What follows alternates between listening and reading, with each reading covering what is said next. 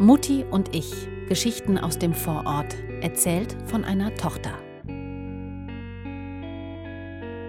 Heute Haustürgeschäfte. Mutti ist anfällig für Haustürgeschäfte.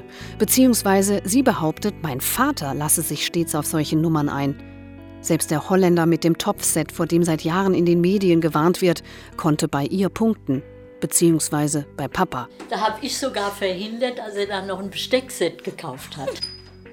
Also ich war irgendwie im Haus beschäftigt und dann hat es an der Tür geklingelt und der Papa ist hingegangen. Ich habe mich nicht weiter gekümmert, wer da ist. Und auf einmal kommt er rein und äh, bringt da einen Mensch mit und sagt, hier, guck mal, wir können hier ähm, äh, ganz günstig, nämlich für 240 Euro, eine Riesenmenge an Töpfe kaufen.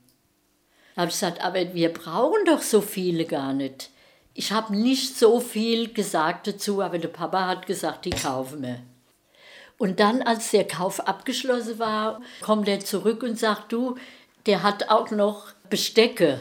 Auch die Fassadenmaler haben ihr Geschäft bei einem spontanen Besuch abgewickelt. Ach, die Firma Schmidt. Ja, das haben wir dann so gemacht. Die Firma löste ganz sanften sozialen Druck bei Mutti, äh, Papa aus. Alle Häuser in der Straße seien so sauber und frisch gestrichen. Die Hausnummer 9 allerdings sei ja doch ein kleiner Ausreißer. Die haben äh, die Fassaden angelegt und zum Beispiel wurde ja dann auch die, die äh, Regerinnen gemacht. Und wir haben dann auch das teuerste genommen, nämlich Kupfer, weil der ja ewig hält angeblich.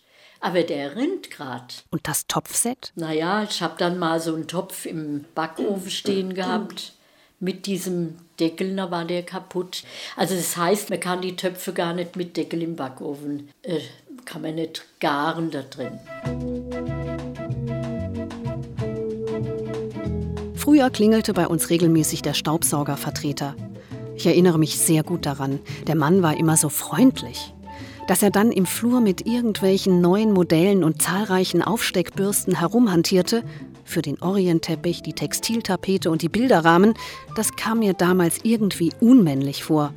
Es waren die frühen 80er Jahre und ein Mann nahm zumindest bei uns zu Hause keinen Staubsauger in die Hand. Mutti aber war begeistert. Der Vorwerkvertreter war so nett. Er gab jetzt alles. Seine Stimme überschlug sich. Dann näherte sich die Vorstellung ihrem Höhepunkt. Auf unserem orangebraunen Hochflorteppich wurde ein Schaum verteilt. Der Fremde warf das neue Vorwerkmodell an, positionierte sich und zog eine astreine Bahn. Strahlende Farben kamen zum Vorschein. Der Kauf war abgemacht. Also hier hat jetzt Krümel den Tisch gegeben. So, kann wunderbar damit absaugen. Das ist aber fast schon alles. Hier schneiden wir unser Brot und da gibt es Krümel. Dafür reicht es eigentlich auch noch. Hier kannst du sehen, alle Krümel gehen weg und so können sich keine Motten hier ernähren. Oh, viel. Das lohnt sich ja richtig. So. Und da aber macht auch einen Höllelärm, gell? So, jetzt schalten wir ab.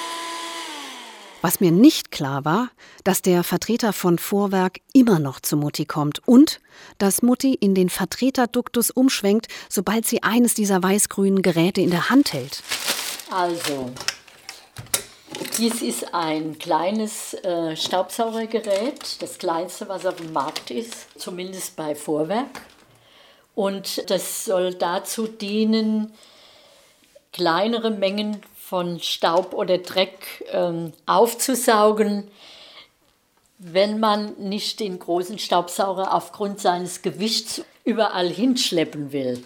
So habe ich das gekauft. Ursprünglich sollte Muttis neuer Tischstaubsauger vor allem im Auto zum Einsatz kommen, damit man nicht immer den großen herholen muss. Aber das hat sich nicht bestätigt, dass es geht. Warum? Es ist zu schwach. So, aber ein schönes Gerät, gell? Kriegt bestimmt einen Designpreis. Ja. Ich finde, es sieht aus wie eine Flöte. Aber was für eine Flöte? Eine Alt- oder eine Bassflöte? Bassflöte. Bassflöte, ja.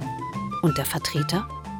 Kommt da eigentlich seit 30 Jahren derselbe? Nein, das ist jetzt seit einer Weile ein neuer, der ähm, auch selten kommt, muss man sagen. Die sind also nicht jetzt äh, auf ständigen Verkauf aus. Das ist beruhigend. Und was hast du noch von Vorwerk? Also ich habe insgesamt drei Staubsauger.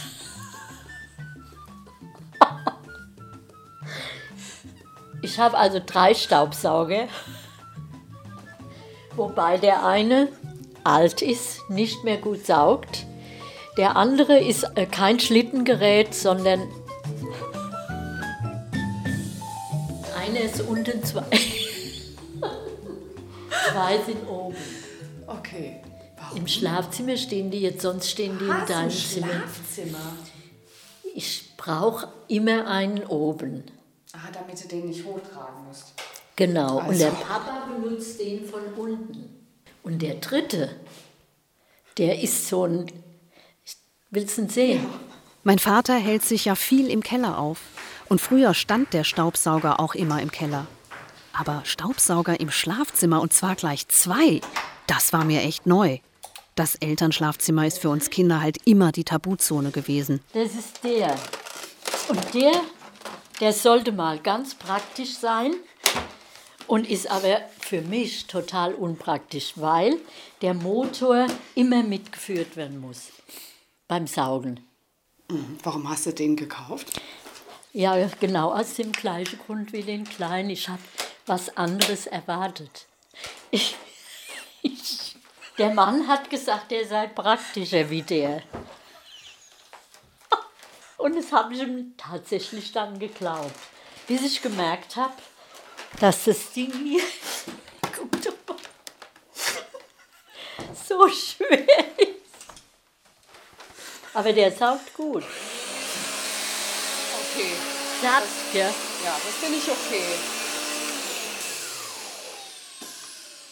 Und der andere, Was kostet sowas? also so einer kostet um die 1000. Ja, das stimmt. Also der ist richtig gut. Der.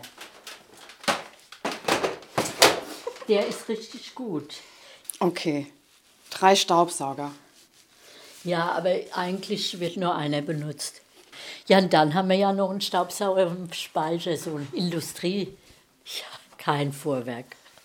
Kein Vorwerk. Vier Staubsauger Ah ja. brauchen wir. Und glaubst du, dass äh, Vertreter dir besonders viel andrehen können? Äh, nein, das glaube ich nicht. Und haben noch andere Leute euch an der Haustür was verkauft? Nein, also da kommen immer welche rein, die sagen, da oben fehlen Ihnen zwei Ziegel oder was. Für 50 Euro machen wir Ihnen das. Da sage ich grundsätzlich nein.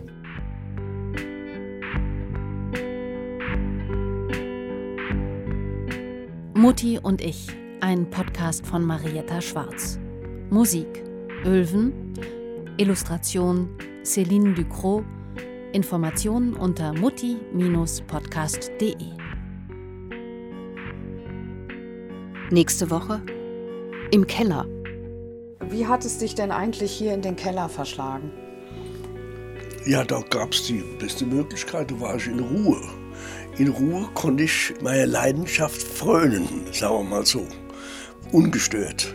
Das war wichtig dabei.